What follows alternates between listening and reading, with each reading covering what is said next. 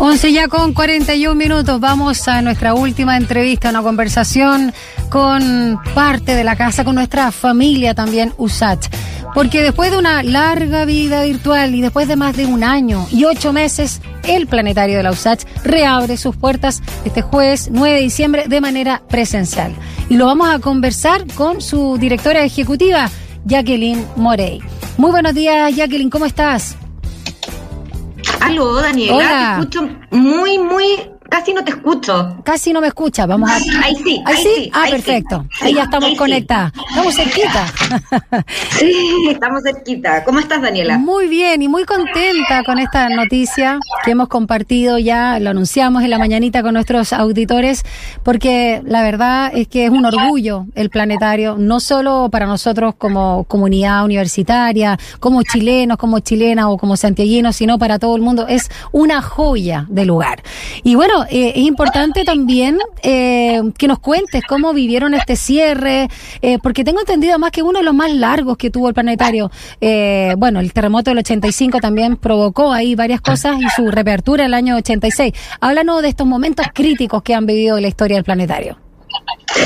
Bueno, fue realmente bien, o sea, ha sido bien terrible, sobre todo, o sea, para todos los que estamos en el ámbito de la cultura, los museos, eh, de espacios públicos, ha sido un, drama, porque en realidad dejar de, entregar nuestro contenido en los formatos que nosotros sabíamos hacerlo fue bastante duro. Eh, pero también nos sirvió, Daniela, para eh, revisar nuestro formato y hacer un trabajo que tuviera otro tipo de alcance.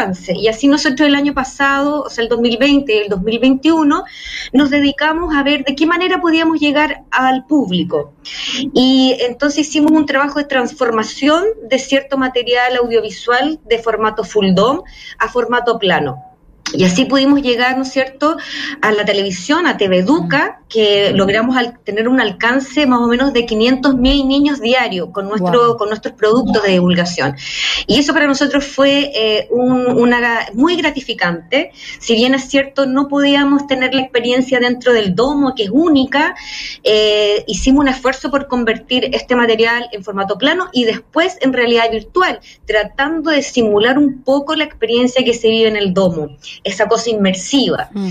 Eh, fue un aprendizaje, eh, un trabajo desde nuestras casas, ya, con los equipos que teníamos, pero de todas maneras con mucha creatividad de parte del equipo de producción y logramos entonces eh, poder transformar harto material y también ahora formar parte desde el sábado pasado de la cartelera de, la señal 2 de TVN y también de la cartelera de ustedes, de Santiago mm, TV. Así que eh, el alcance que tenemos con esto, con este aprendizaje ha sido enorme, porque si bien es cierto, Planetario tiene una, una, una trayectoria de, de gran impacto social, ¿no es cierto? Y sobre todo escolar, eh, por lo general queda remitido a la región metropolitana pero ahora con la pandemia eh, llegamos a todo Chile, entonces incluso a través de nuestro canal de YouTube a toda Latinoamérica, así que estamos muy contentos, pero ahora estamos felices porque en realidad nuestra misión es tratar de estimular vocaciones científicas y creo que la mejor herramienta es en el domo porque la experiencia inmersiva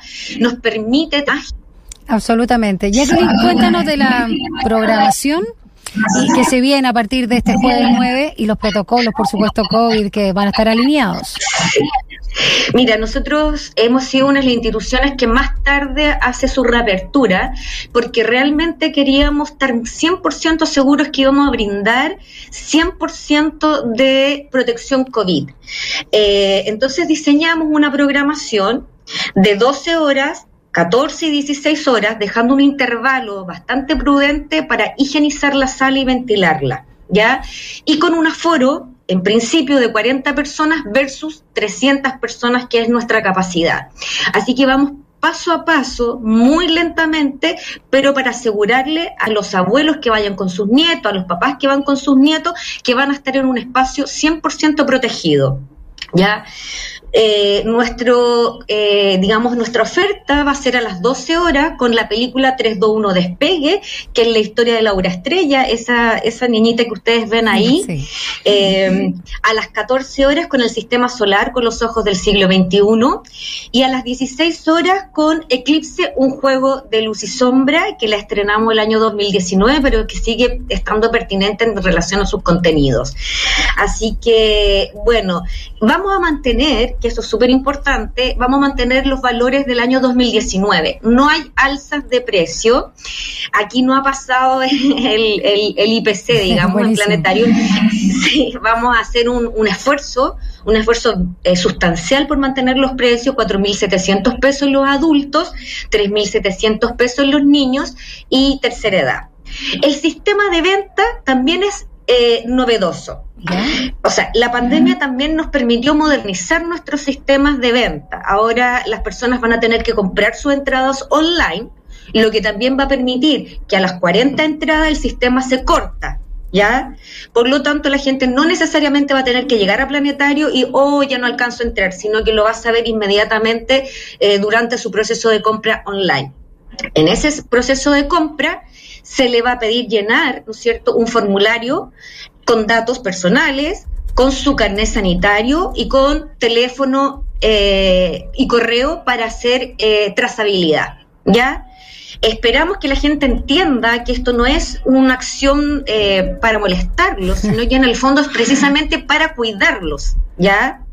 Entonces, que la, la experiencia sea lo más segura posible y sí les, reiteramos a todos que vamos a pedir el pase de movilidad para las personas sobre 18 años y para los niños lo ideal es que ya tengan su primera dosis de vacuna, ¿ya?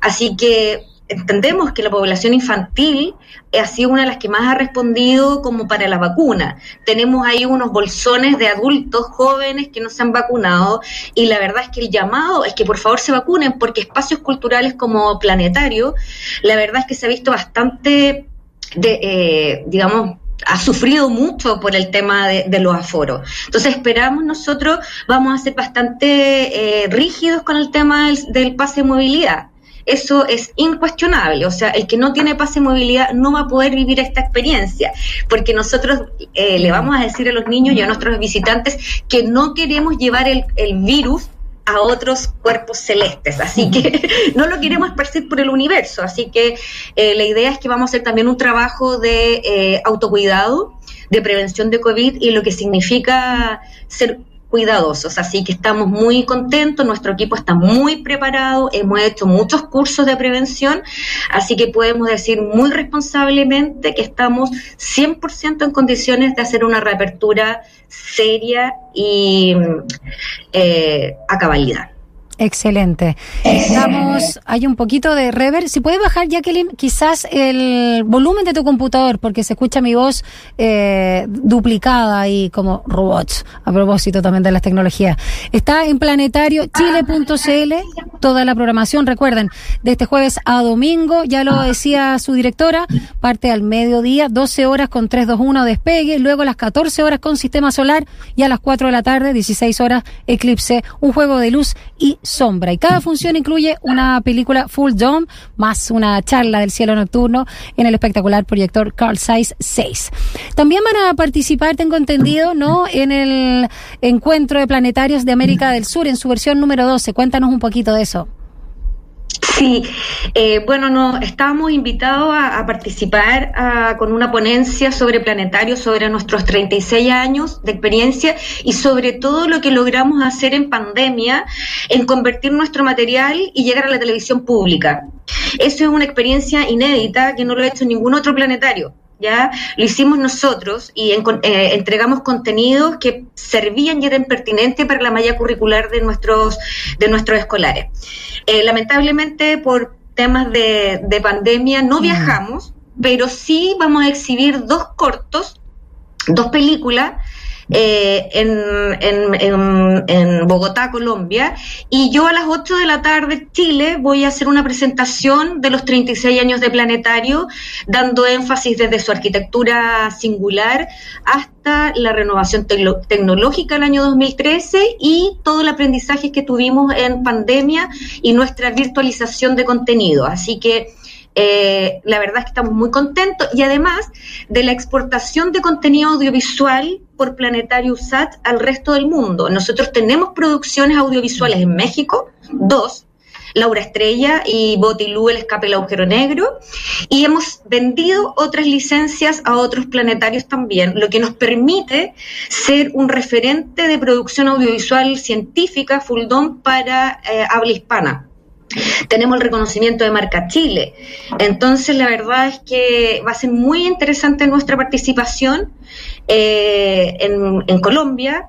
Nosotros ya habíamos participado en otros festivales en Colombia, habíamos participado en algunos festivales de México, lo que nos permitió también abrirnos como una unidad de negocio de venta de contenido científico para habla hispana, así que estamos muy, muy contentos.